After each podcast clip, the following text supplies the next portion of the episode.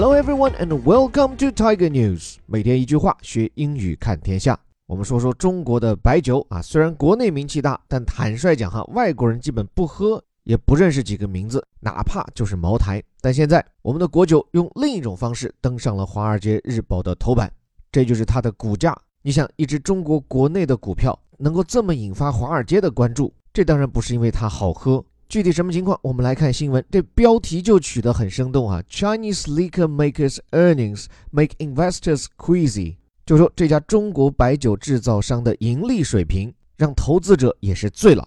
这里首先搞清楚中国的白酒英语对应怎么讲？liquor，其实这个词原本指的也是西方的一种烈酒啊，并不是咱们中国的白酒。有的翻译呢叫做利口酒，但是呢，由于它的制作工艺跟咱们白酒很相当啊，也是采用蒸馏法。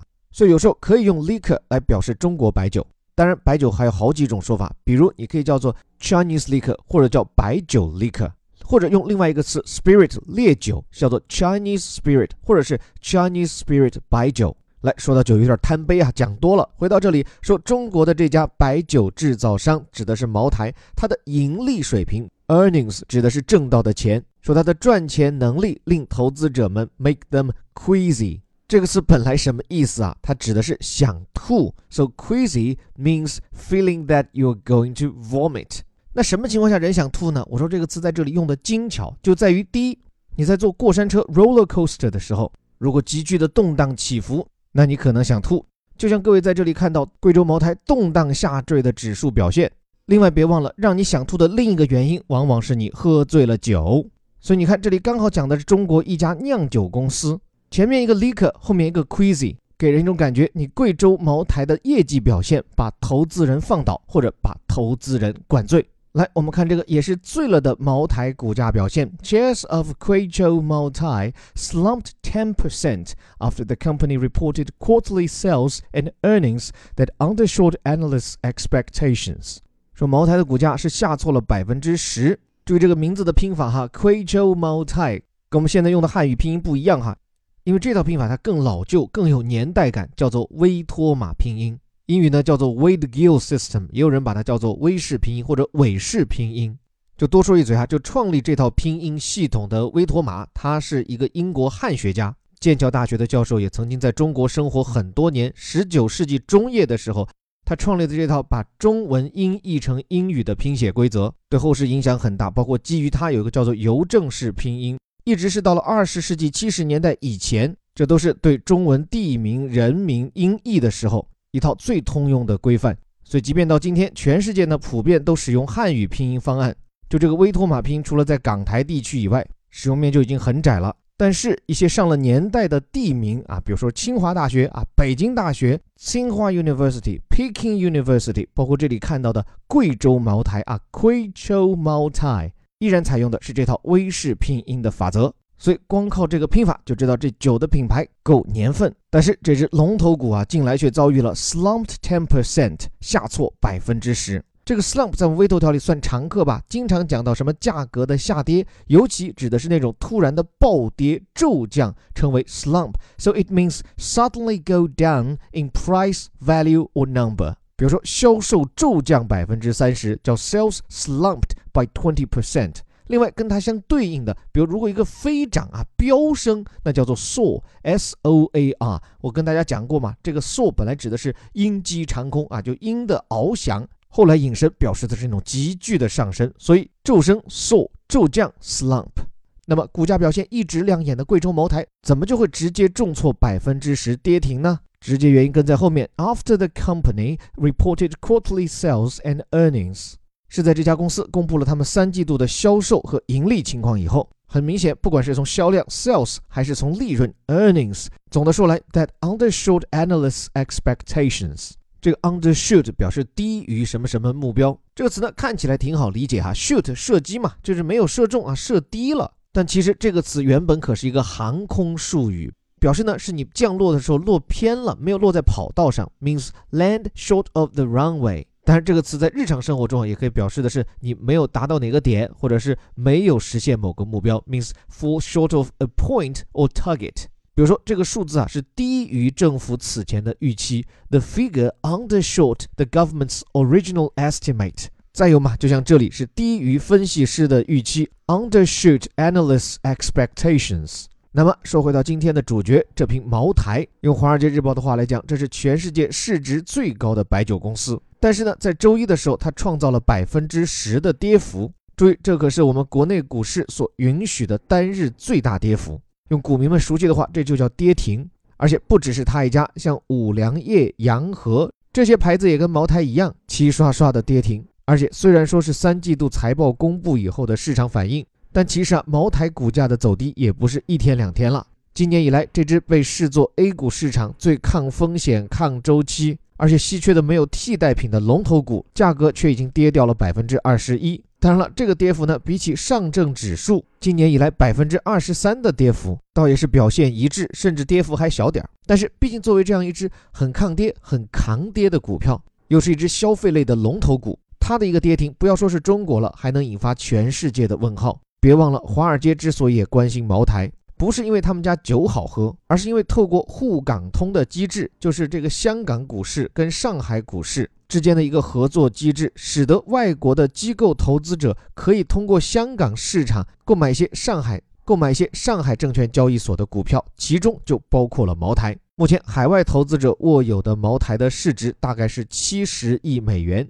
相当于它总市值的百分之七，当然这个百分之七的比例也是境外资本投资境内上市企业的上限。但是就这百分之七也足以解释为什么今天的茅台或者中国内地股市会如此多的受到全球关注。那么大家很自然关心的原因就是茅台股价为什么跌得这么厉害？直接原因音频里也讲了，由于茅台三季度的业绩不佳，而且甚至可以说很难看。给大家念念数字哈，就是三季度。茅台的销售收入增长只有百分之三点二，然后净利润增速呢只有百分之二点七。首先从绝对增幅来看，这就不像是一家卖酒中奢侈品的公司。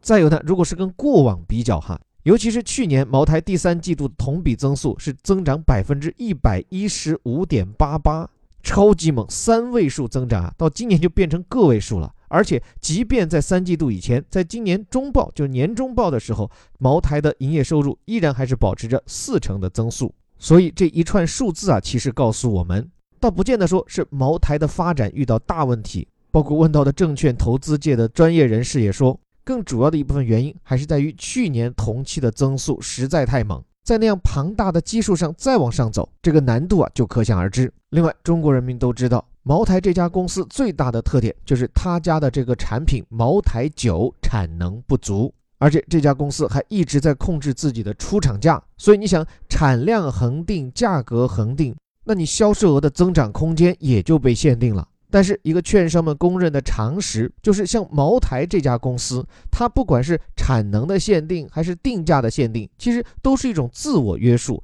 就说他家的销售额和利润其实还有很大的上涨空间。人家在市场上从来就不缺买家，反倒很多时候是在自降身价，控制自己的出厂价。所以茅台股价下挫，并不意味着茅台公司出了问题，这酒照样是好酒，照样是市场上供不应求的好酒。但是这就相应的带来最后一个问题：既然茅台没问题，为什么股价还要跌？当然，我们常说股价并不必然的反映此刻这家企业的实际价值。根据《华尔街日报》的这篇报道，分析人士认为啊。此前几年，茅台股价涨得太猛，现在呢遇到他家的销售和盈利水平出现瓶颈，市场对它的股价、对它的市值评估重新做出调整，这确实很正常。但同时，这家媒体也给到了不一样的一个视角，就是在茅台股价波动的背后，中国消费市场前景的不确定性。在这家媒体援引花旗银行的一份报告中，专门有一幅鲜活的配图，就是从2012年到现在。中国白酒消费的人群构成，在一二年的时候，政府消费占到百分之四十，商务应酬大概百分之四十，个人消费仅占到百分之十五左右。但是六年过后，在经历了一系列的八项规定啊、高强度反腐啊，今天中国白酒市场的消费格局已经大不一样。之前什么政府和商务宴请各占半壁江山的局面已不复存在。现在中国卖出去的十瓶酒当中，只有三瓶属于商务应酬。而政府用酒呢，就降得更厉害。十瓶酒当中，只有零点五瓶是政府消费的，那剩下的超过百分之六十的白酒，都来自广大消费者的自主消费。所以说，在这样的新背景下，一种不能排除的可能性就是，随着经济增长的可能放缓，广大消费者对于这些可花可不花的钱，也就我们上周在顶级外刊精读课里刚刚讲过的一个概念，叫做一个家庭的 discretionary expenditure，就酌定性开支，或者叫做裁量型开支，就可花可不花的钱，那就有可能会减少。这样一来，可能首先体现在的就是像茅台呀、五粮液呀、洋河呀这些酒类的奢侈品当中。另外，可能还有一些迹象显示，中国的国内消费可能正出现疲态。这就是刚刚公布的九月份的汽车销量，比去年同期是下跌了百分之十一点六。但是嘞，最后给各位打打鸡血，即便是像《华尔街日报》这样的境外媒体，即便他们在采访像高盛、花旗这样的境外金融机构以后，这些受访分析师依然表示，像茅台这样的公司以及他们所代表的高档白酒行业。他们认为经营状况和市场情况都没问题。对于茅台，他们依然维持买入评级。另外，不只是这些高端白酒，你也很难说中国的奢侈品市场正在受到宏观经济的冲击。因为就在刚刚不久，另外一家奢侈品牌 Gucci 公布了它的最新财报，他家的数据很亮眼哈，三季度的销售额增长百分之三十五，而且取得如此增幅的原因几乎就一个。就是中国市场的强劲购买力，所以茅台股价的下挫，并不能证明说拉动经济的消费引擎出了问题，至少它不能说明，当我们的经济增速可能放缓的时候，中国的有钱人他们开始勒紧裤腰带了。但是，就仿佛是古今中外的历次经济周期当中，从来只看到穷人变得更苦，却从未见到富人，哪怕是财富缩水的富人，因此而喝不起茅台。所以茅台股价下挫，除非你是买了他家的股民，否则真没什么好担心。反正同在蓝天下，喝酒的接着喝酒，吃瓜的仍在吃瓜。最后感谢你的时间，这里是带你读懂世界顶级报刊头版头条的虎哥微头条。最后花上一两分钟的时间，鼓励你加入我们的免费打卡营，把今天学到的英语内容通过晨读或者一词一句的方式固化下来。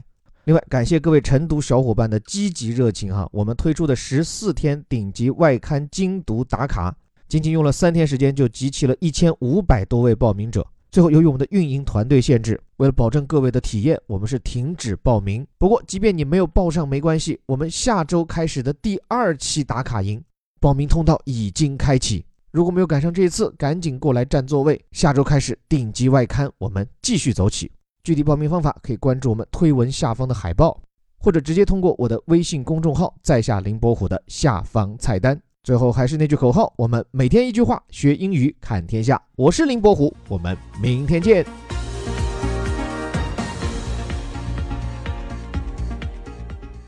Chinese liquor makers' earnings make investors queasy. Shares of Guizhou Maotai slumped 10% after the company reported quarterly sales and earnings that undershot analysts' expectations.